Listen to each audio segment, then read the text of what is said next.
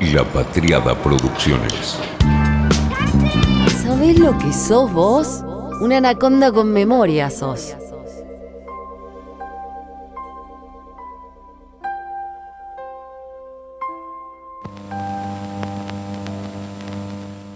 Hay varios de estos episodios.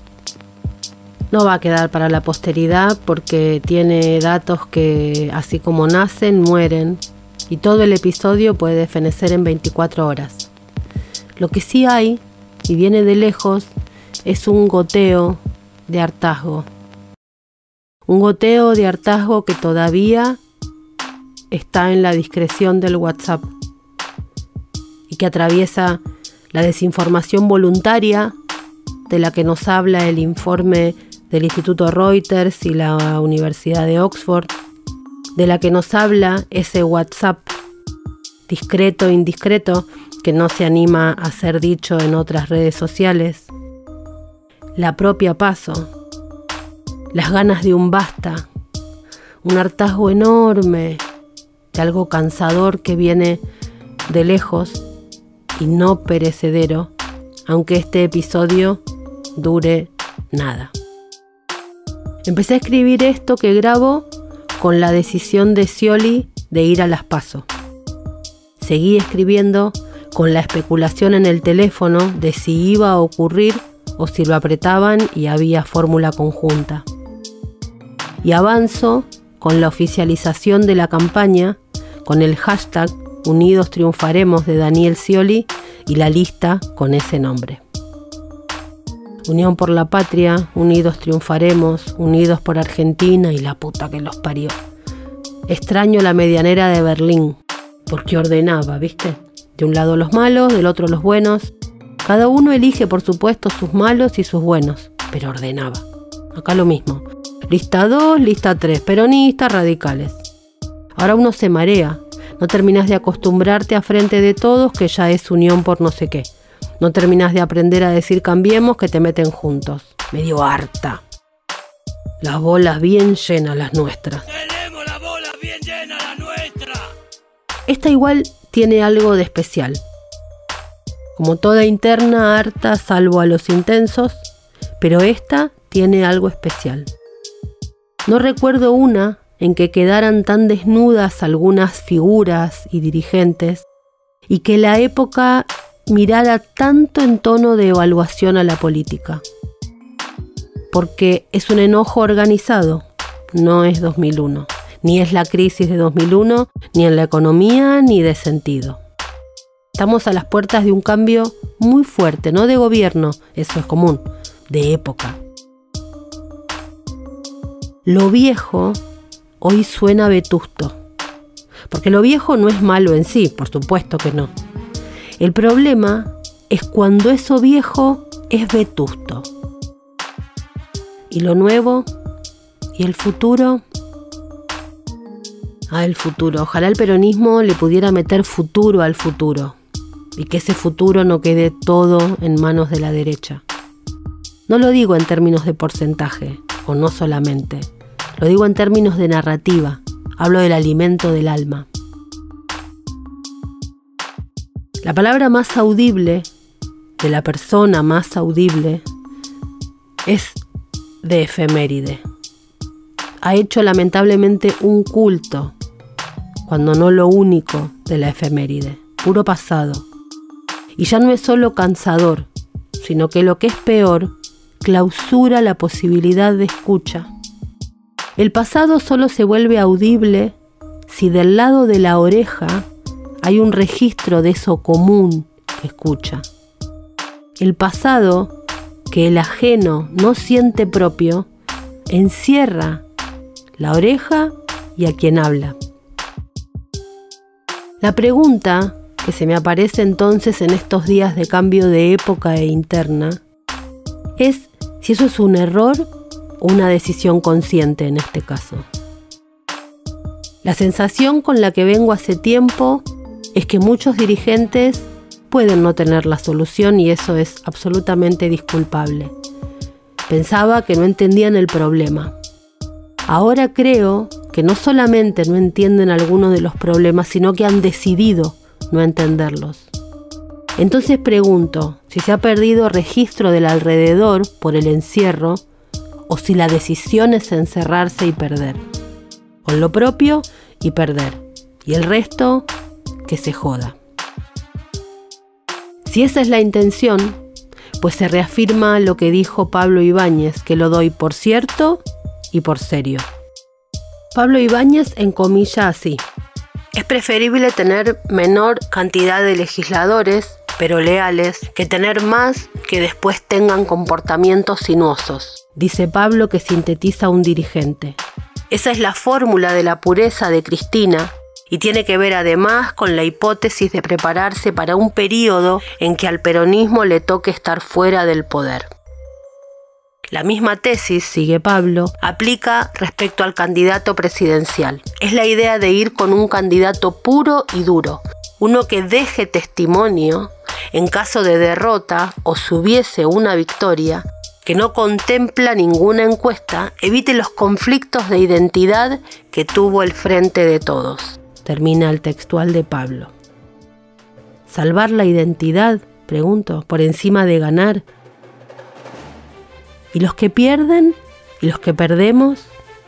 Eso sería la comprobación de que ese sector del peronismo ha elegido a conciencia y no por error de diagnóstico o accidente dejar de ser un partido de poder y convertirse en uno testimonial. El tener razón por sobreganar las elecciones ya no como frase mía, sino como bandera de ese sector. Hay un entusiasmo y un griterío de medios y dirigencias que es proporcional a la ajenidad de una calle que parece no entenderlos y que ellos, nosotros, parecemos tampoco terminar de entender. La crisis oximorónica, la de pobreza alta, pero muchísimo dinero en la calle, Avellaneda estallado, el circuito arcos, los shoppings, las parrillas, en tiempo de internas. Un país que según los diagnósticos y deseos incluso de propios, iba a estallar en mil pedazos y ahí lo ves, con la parrilla de la esquina de la casa del negro en la Ferrer que avisa por estado de WhatsApp, es decir, en el territorio, que no va a haber más delivery porque no da abasto con las mesas llenas un estallido que pronosticaban y no pasó, y a los que siempre prefieren tener razón que ganar las elecciones, los descolocó no no tener razón, sino no dar cuenta del diagnóstico, elegirlo y ahora sencillamente optar por no ganar las elecciones. Esto en términos y tiempos de las internas.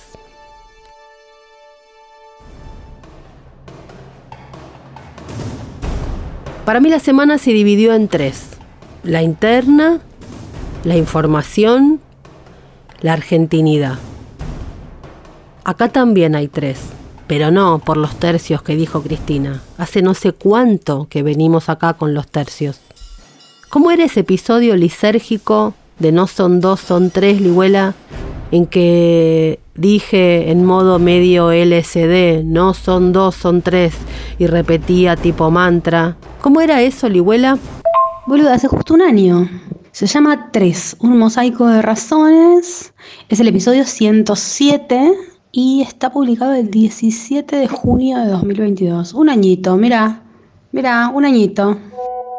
El copete dice, casi como el resultado de una noche en que te dormiste en el sillón mientras mirabas una película.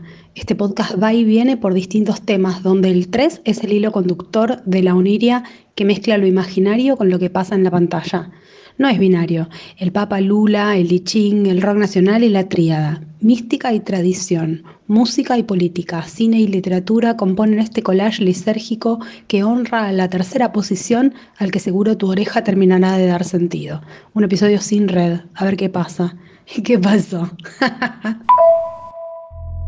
Y esto de los tres empezó a pasar hace ya como 10 años, con aquello que le decíamos nueva derecha, alt-right en Estados Unidos o como se iba llamando en cada lugar, más allá de los resultados, porque van cambiando el escenario. No son dos, son tres.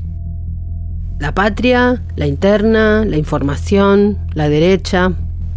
Arranquemos por la interna. Un comunicado, dos en realidad, 10 de la noche. Cerradísimo el comunicado. Medio que te incomoda. A mí por lo menos en la silla me incomodó. Alberto Ángel Fernández, Daniel Osvaldo Scioli, así como novela venezolana dramática y trágica. Son unas pasos, nada más. Dio un poquito de vergüenza. Y todo eso defendido desde la jactancia de voceros que dicen abiertamente, yo no soy peronista, pero... Lo dicen así, abiertamente. No debería sorprenderme porque hace años que viene así.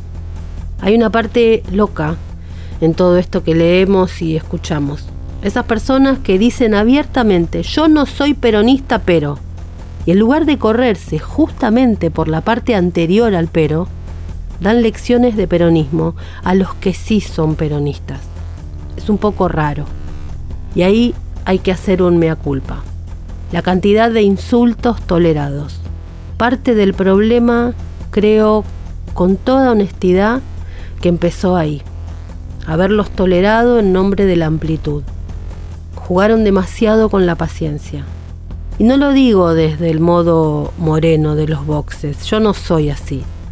Ese dogma que no mira la época es lindo para los memes pero no acumula nada. Lo digo desde algo mucho más pragmático. En nombre de abrir, terminamos habilitando a los que cierran. Porque hasta donde yo sé, el peronismo es poder. ¿Desde cuándo importa más la identidad y la pureza de algo que encima no es peronista antes que ganar? ¿Desde cuándo lo testimonial antes que ganar? Porque esa pureza que se le ha otorgado a algunos para que nos griten y nos insulten, son de muchos que marchaban con la sociedad rural.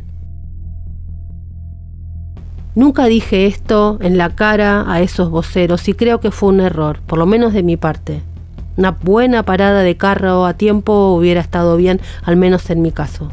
A esos que hoy me levantan el dedo.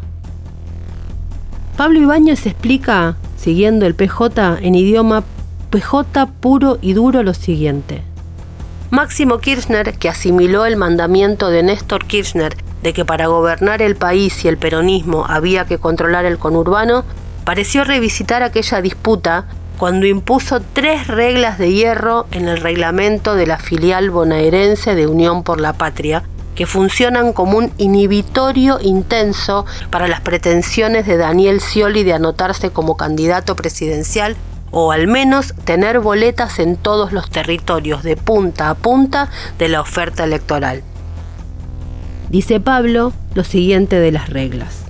Si la mayoría del espacio político está de un lado, ¿por qué se le van a ofrecer espacios al sector que es muy minoritario? Explican en el PJ y admiten que se trata de tres gatillos que objetivamente tienen como propósito que a Scioli y Tolosa Paz les cueste conseguir aliados en los territorios. Se trata de una cuestión que a simple vista parece instrumental, pero que tiene matriz política porque sobre todo luego del mensaje que desde Río Gallegos dio Cristina Kirchner, apuntan a que no haya paso y si eventualmente se llegase a esa instancia, el sector que aparece cercano a Alberto Fernández lo haga limitado o disminuido.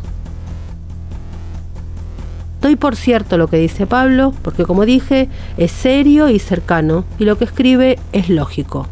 Puro PJ, PJ, puro y duro, explica Pablo, que actúa máximo.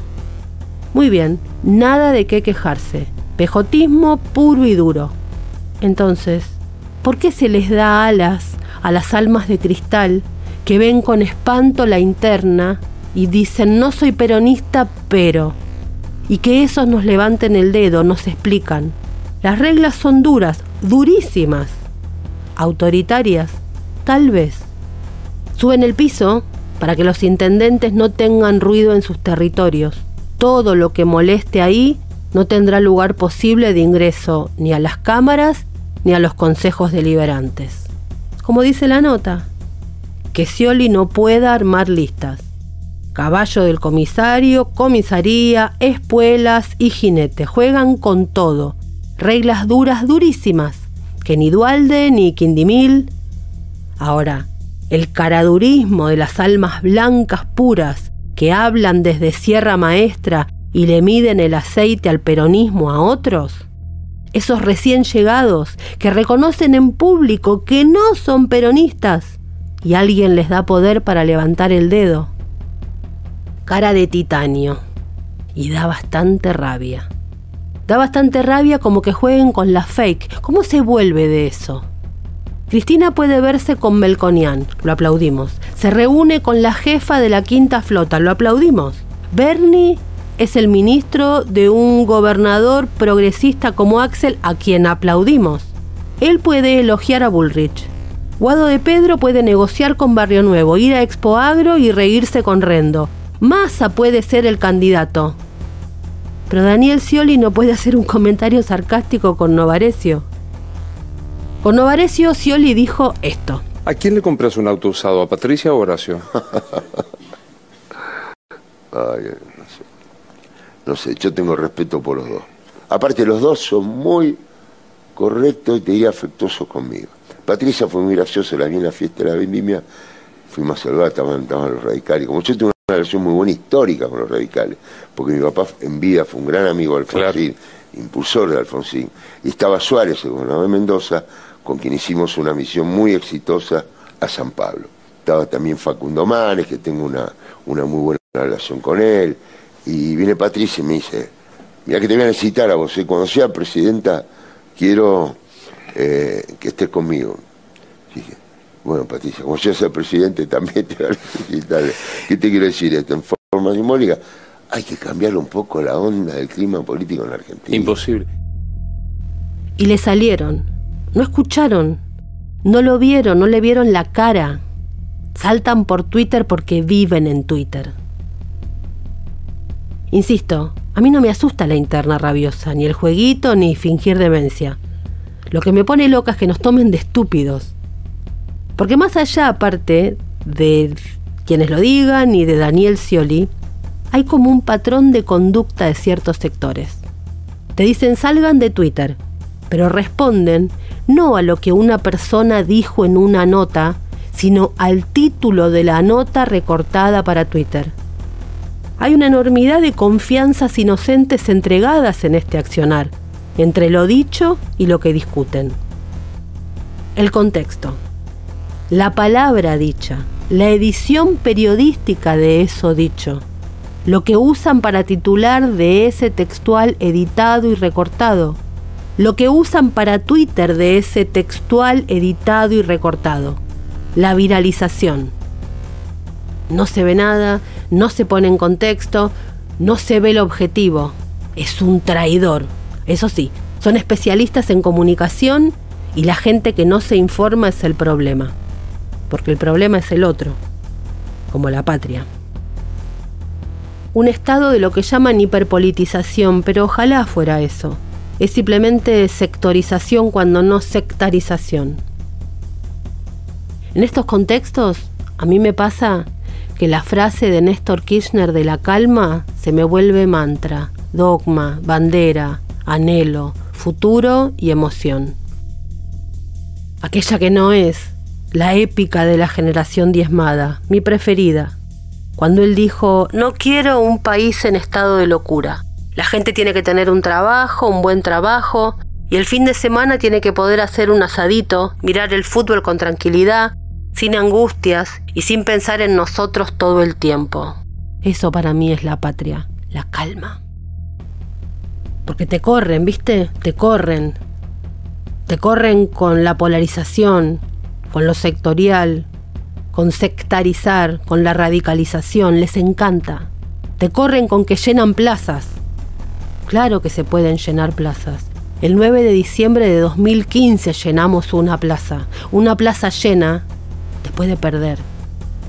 Algo más pasa, algo más que la certeza, algo más que esa afirmación a la que se agarran para decir que saben todo y señalarnos de traidor. A mí hay un informe que me gusta mucho por lo serio que es. Lo hacen la Universidad de Oxford y el Instituto Reuters, el de noticias. Y miden año a año cómo nos informamos. Este año sacaron uno otra vez con algo muy llamativo.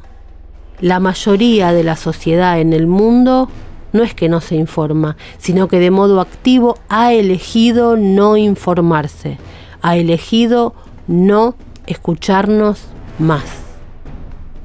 El 50% de las personas prefiere eludir el contacto con las noticias. El 39% de las personas relevadas confía en las noticias.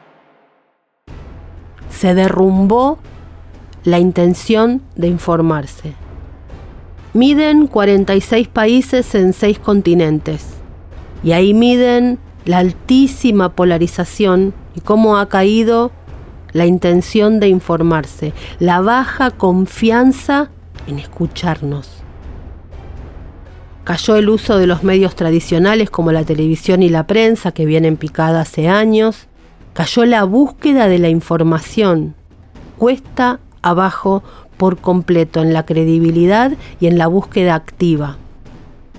De extremo o mucho interés en las noticias a muchísimo menos, los índices son más o menos así. En Argentina pasamos del 77% de mucho interés en información en 2017 al 43% en 2023 en Francia del 59% al 36%, en España del 85 al 51%, en Estados Unidos del 67 al 49%, en el Reino Unido del 70 al 43%. Todo esto, como dijimos, es de mucho interés a muchísimo menos entre 2015, 2017 y 2023.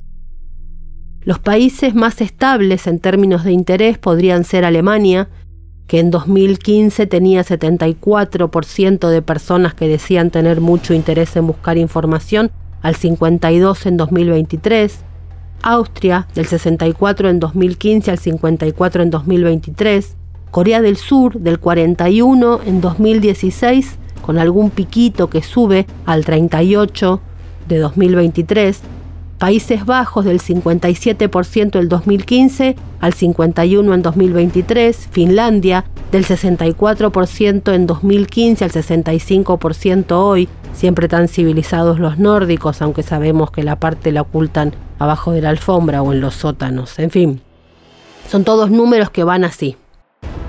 Yo sigo con los porcentajes y no te quiero marear, pero es para que haya una idea más o menos de cómo va la información. Las redes digitales más utilizadas como fuente de acceso a noticias en los países que seleccionó Reuters son los siguientes. En 2014, el 36% con un pico del 42% en 2016 utilizaba Facebook como fuente de acceso a las noticias. Esto bajó en 2023 al 28%. En 2014, 16% utilizaba YouTube. Hoy estamos en 20%. En 2014, 9% utilizaba Twitter como fuente de acceso a las noticias. Hoy, 11%. Siempre con esta salvedad. Twitter es la red más pequeña, un 11%, claro, pero la capacidad de propagación de lo que sucede en Twitter, ya sabemos lo que pasa en los medios de comunicación. Es letal. Todo Twitter va directo a los medios, que tampoco son tan leídos. Y siguen los índices. 2% utilizaba Instagram en 2014, y hoy es una de las fuentes principales de acceso a la información. Asia, África, América Latina parecido. Lo importante, lo único que importa para mí es que nos han dado la espalda. La mayoría de la sociedad del mundo nos ha dado la espalda. A los hiperpolitizados, a los periodistas, a los que informamos, no les interesa lo que tenemos para decir. Han decidido no pensar en nosotros. ¿Y nosotros cómo llegamos a esos que no les interesamos? ¿No nos importa? ¿Nos quedamos con lo testimonial, con nuestra identidad a salvo? Clarín reportó una circulación dominical de 150.000 ejemplares. Sin embargo, sigue siendo eje de la palabra pública de una de las dirigentes más importantes de la historia argentina. aumentaron las suscripciones, pero apenas medio millón de argentinos lee lo que pasa ahí. Los niveles tanto de desinterés en las noticias como de evasión activa de noticias nunca han sido tan altas. En ese contexto de búsqueda de la información, nuestras elecciones se encuentran hoy. Claro, se puede decir que el desinformado es el otro, que el troll es el otro, que el que se come la fake es el otro. Siempre el problema es el otro. Como la patria, ¿no? La patria. La patria fue tema esta semana también. La patria es la familia, escucho. Y creo que no. Discutimos estos días con varios el tema de la patria. Me acuerdo hace mucho, mucho, mucho, mucho, cuando volvió el himno a la política. Ya estaba en el rock, en pleno limbo, 1998, 2002. Cuando Charlie, bueno, por supuesto, nuestro San Martín, Ciro con la armónica o en la pelota, el oh, oh, oh, que pasó del rugby al fútbol. Pero en la política daba escosor. Nos habían comido el coco, ese discurso de izquierda del no a los símbolos patrios. Empezado los 2000 volvió y se quedó. Un poco me espantó cuando gente con micrófono entonces puteaba estos días lo de la patria. Y tuiteé. Patria es una palabra muy relacionada con lo conservador dice alguien con micrófono. ¿Cómo le dicen a dónde viven, de dónde son, a su identidad? Me explican que los antikirchneristas usan la palabra patria. ¿Y el instituto? ¿Qué hacemos con el instituto? ¿Dónde lo metes? Es una discusión medio insólita que ha tenido lugar estos días, en medio de la desinformación activa según nos informan y en medio de estas internas.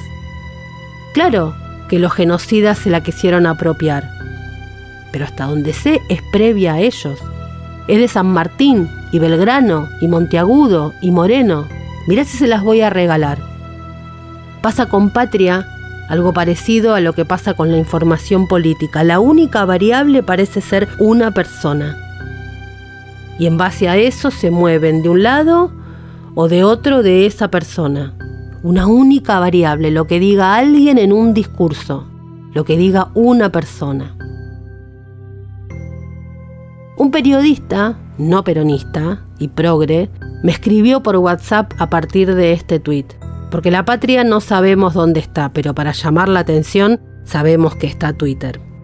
Me explica este periodista que los milicos y que Cristina se la quiso apropiar.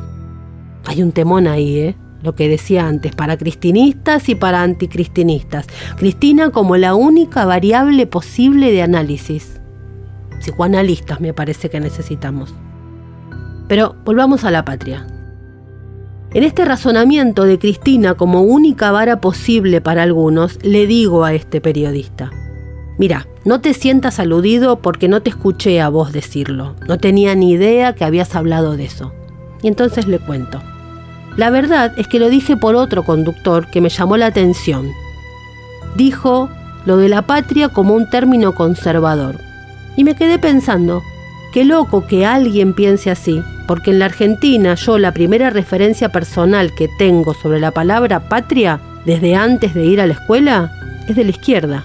De chiquitita escuchabas esa referencia de izquierda, de patria o muerte. Mira qué loco que piense eso, quizá debe ser porque es un poco más chico. Yo uso mucho la palabra patria, porque para mí la patria es la antítesis de la pelea o de si Cristina sí o Cristina no. Excede por completo a una persona. Es todo lo contrario a la enemistad, al revés. Es lo que siento que nos une. Son los pequeños guiños. Cuando viste eso que dicen que los argentinos nacemos donde se nos cantan las pelotas, bueno, eso para mí es la patria. Yo creo mucho en eso. Me gusta mucho mi país, quiero a mi país. Entonces pienso en que si estás lejos en la otra punta del planeta, y hay una conexión enorme por pequeñas cosas, eso es la patria. Es al revés de lo que nos separa. Es cuando pienso, ¿qué tengo en común con quien no tengo nada en común? Y encuentro ahí la patria. Y ahí es donde me diferencio del lema de que la patria es el otro. La patria somos todos, el otro y yo, con todos los quilombos, ¿sabes dónde? Adentro. La patria es el otro y el traidor también siempre es el otro. Me encanta volver al libro de Abal Medina, donde dice que hay dos conceptos, infiltración y traición, que nunca debieron ser utilizados en el movimiento, pues sacan la cuestión de las diferencias entre sectores y personas del terreno político y lo pasan al terreno moral, en el peor sentido. Al que tiene diferencias políticas se lo trata de convencer, o se le gana en las discusiones o eventualmente en elecciones, o mediante el procedimiento político que fuera. Al traidor o al infiltrado no se lo puede tratar así. Y la lógica de esa clasificación lleva necesariamente a pensar en su eliminación. Las diferencias tienen que quedar en el terreno político. Si te ponen esos calificativos, estamos en diferencias morales que son insalvables. Un poco me río y pienso que son geniales algunos. Me acuerdo cuando en el programa que tenía nombre de número, me decían traidora ciolista 2015. Simplemente por decir que, chicos, Florencio no es Camilo Cienfuegos. Y ahora me dicen traidora por decir que no hay que decirle traidora a otro, tampoco a Scioli. O sea, yo me quedo en el mismo lugar, pero la traidora soy yo. Es bastante genial, cuando no dolorosísimo y patético. Federico López me dice con absoluta razón que esto es tremendo. Cuando A hace algo es pragmatismo. Cuando lo hace B es traición. Cuando lo hace B y A dice que está bien, está perfecto. Concluye, te rodean la manzana. ¿Qué van a hacer esos puristas con la palabra traición? Un dirigente de esos que hablan por WhatsApp y que en breve seguramente hablarán con voz más alta porque ese run run va a ser inevitable. Me dice, no sé lo que va a pasar. Yo creo que o lo bajan con alguna propuesta, a Scioli por supuesto. Me cuenta que escuchó que hay una versión que Máximo está furioso y que puede ser que le ofrezca a Scioli ser candidato a presidente y poner a Alicia Kirchner de vice para armar todas las listas de diputados él y quedarse con todo el Congreso. Dejarlo así como candidato único y obviamente boicotearlo, me cuenta. La preocupación de este dirigente es qué van a hacer los intendentes al aceptar esa regla del piso tan alto. Son cosas todas técnicas, por supuesto, que a nadie le importan los porcentajes. La conclusión política es si el piso es tan alto, y esto es para evitar que los intendentes tengan ruido en lo local. El ruido que genera un autoritarismo así, ¿cómo se aplaca después? La palabra autoritario es una de las que más se ha repetido estos días en el peronismo, y de boca de dirigentes y militantes que no se horrorizan fácil.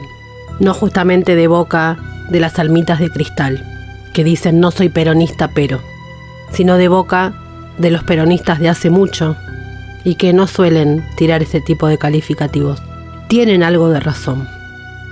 Cuando en 2015 la interna se comió lo que sabemos que se comió, y Aníbal Fernández y Julián Domínguez pelearon por la candidatura a la gobernación de la provincia de Buenos Aires, el presidente del PJ era Fernando Espinosa.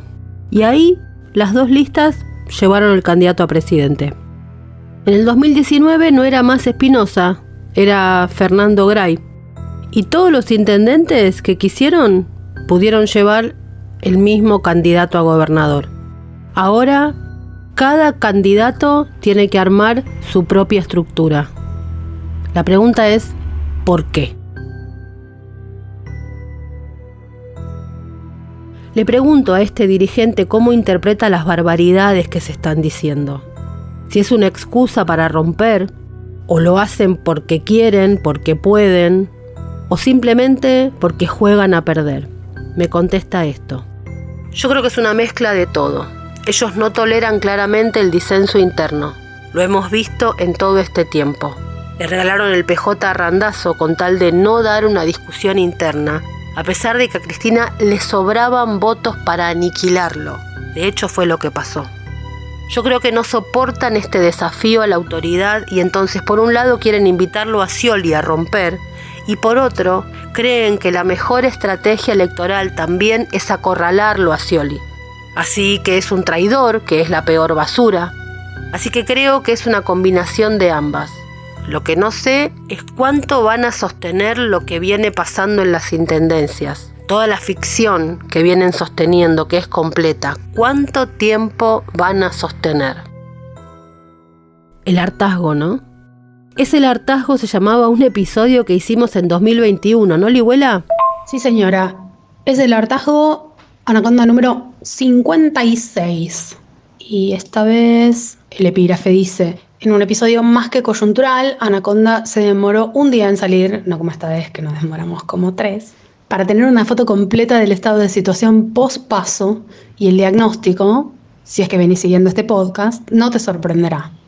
Pasada la tormenta toca la reflexión, las preguntas para adelante y unas cuantas cosas que seguir masticando, porque en el tira y afloje es donde ocurre la política y este escollo es apenas una piedra en el camino. 18 de septiembre 2021. El hartazgo y lleno de traidores, ¿no? Aníbal es traidor, el Chivo Rossi es traidor, Alberto Fernández es traidor, Daniel Scioli es traidor. Todo el primer gobierno de Néstor Kirchner es traidor. ¿Lo sueltan a Néstor? ¿Por orgullo? ¿Por convicción? ¿Será porque si complejizan tienen que darse cuenta la manija al pedo que se dieron con el no pasa nada si todos los gorilas se van con masa? ¿Matan a Néstor para abrazarse a Sergio Massa? Yo siempre fui de la idea de todos adentro. Me peleaba con mis compañeros del programa numérico por decir que no había que destruir a Massa, que estaba mal destruir a Scioli y que había que seguir pidiendo que Moyano no se fuera. Porque con el discurso de los traidores, ¿quién queda? Lo testimonial, la identidad y el peronismo. Pedir explicaciones o hacer preguntas o ir a las pasos parece que está mal. ¿En qué momento pasó que se estableció que a un dirigente no se le puede debatir o pedirle explicaciones. hemos pedido explicaciones a Maradona, a Messi, a Perón. ¿No se las vamos a pedir a un dirigente? Yo, como soy línea es con todos, como decía Cristina, para mí el peronismo es sin beneficio de inventario. ¿Alguien le pidió a Daniel Scioli que no fuera candidato? Le preguntaron a Aníbal Fernández en Radio 10. No, y el que piensa que puede pasar eso no conoce a Daniel, que es un tipo educado, tiene buenos gestos, pero es más duro que una piedra. Daniel Scioli anda más locuaz que hace un tiempo, y sin titubear, dijo que está convencido de que va a ganar. Él es la gran Make la gran Argentina, ¿no, Daniel?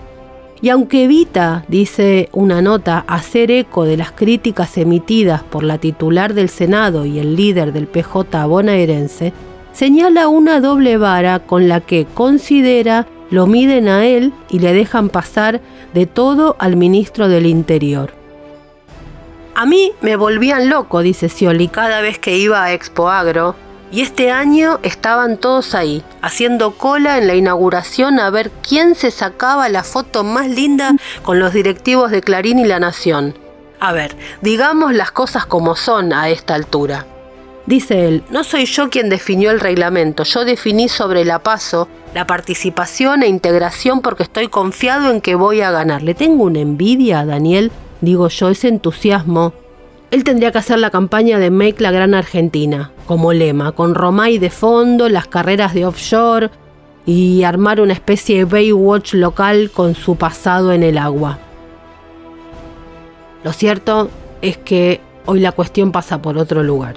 Me contaron, no lo puedo decir porque yo respeto los off a rajatabla, pero me contaron a quién le ofreció ir en la lista un ofrecimiento que es un gran oh my god. La persona que me lo contó me dijo varias cosas más. Y lo que me llamó la atención de ese hartazgo por abajo es que la palabra que más usó fue autoritarismo. Y como lo semántico es político, retengo las palabras.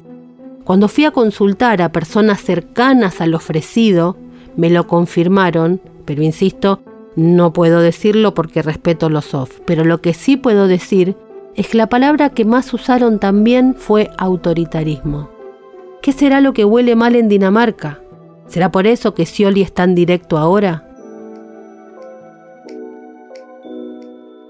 No sé cuál será la campaña de Daniel Scioli, si hará Make la Gran Argentina, pero hubo una operación gramatical de narrativa interesante. No corrió atrás del pulso de Milley. Y no es poco en este clima, en este contexto, cuando Milley ha sido quien le viene poniendo el ritmo al clima electoral. Viene fracasando estrepitosamente en porcentajes. Pero mí me da vueltas por la cabeza otra pregunta. Y es, muy bien, si este tipo es un fracaso en todas las elecciones, porque numéricamente lo es, un verdadero fracaso, viene perdiendo sistemáticamente con sus candidatos en cada una de las elecciones. Tuvimos forma de medirlo mucho más precisa que cualquier encuesta. Resultados y números, o sea, resultados numéricos y a mi ley le va mal. Por otro lado, el voto queja tampoco parece estar funcionando en las provincias porque no le va bien ni a mi ley ni a la izquierda salvo en Salta. Crece un poquito el voto en blanco, pero tampoco es el salame en el sobre como en 2001. Muy bien. Entonces, si eso está pasando, ¿por qué ley ha podido ponerle el ritmo a la campaña y la política gira alrededor de él? El tipo, insisto, no gana, saca 4% como mucho, y sin embargo se gira alrededor del tema del gasto de la política, de la casta, de los temas que él plantea. ¿Qué fibra tocó? ¿Por qué cuando él plantea estos temas el resto de la política titubea? Tan así es, como esto que digo, que la propia Cristina Kirchner lo subió al ring. Nicolás del Caño lo subió al ring. Guillermo Moreno lo sube al ring. No estamos hablando de gente tarada. Si lo suben al ring y hablan de sus temas. ¿Por qué el tipo le pudo poner el pulso a la campaña? ¿Qué fibra tocó? Conectó. Y si el pueblo en algún lugar conectó con el gane o pierda en esa conexión, ahí tiene que haber una pregunta. Y no, no, no, no, te pido por favor no me respondas con los medios. Acabamos de ver lo que se consultan los medios y además no responde ninguna de las campañas, no responde ninguna de las elecciones. ¿Qué hacemos con 2011? ¿Qué hacemos con 2019? ¿Qué hacemos con 2021? ¿Qué hacemos con 2015? No alcanza los medios. ¿Cómo se hace entonces para hacer una campaña de enamoramiento? Que no es otra cosa que hablar de futuro, transmitir futuro.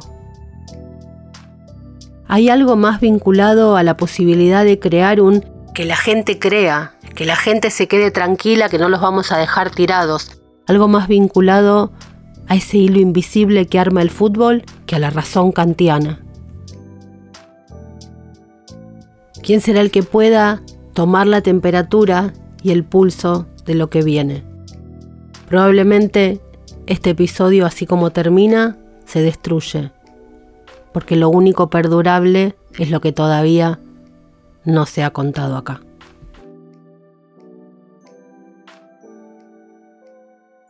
Fue una realización de La Patriada Producciones.